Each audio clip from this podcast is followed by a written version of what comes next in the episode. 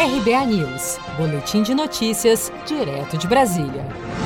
Governo pede ao STF suspensão de depoimento do ministro da Educação, Abraham Weintraub. O ministro da Justiça, André Mendonça, pediu ao STF a suspensão do depoimento e exclusão de Weintraub dessa investigação. Mendonça quer ainda o trancamento do inquérito, justificando que ele fere a liberdade de expressão. O Supremo Tribunal Federal determinou que o ministro da Educação, Abraham Weintraub, preste depoimento sobre a sua fala na reunião ministerial de 22 de abril, em que foram apontados apresentados indícios de pelo menos seis crimes contra o STF. Eu, por mim, botava esses vagabundos todos na cadeia.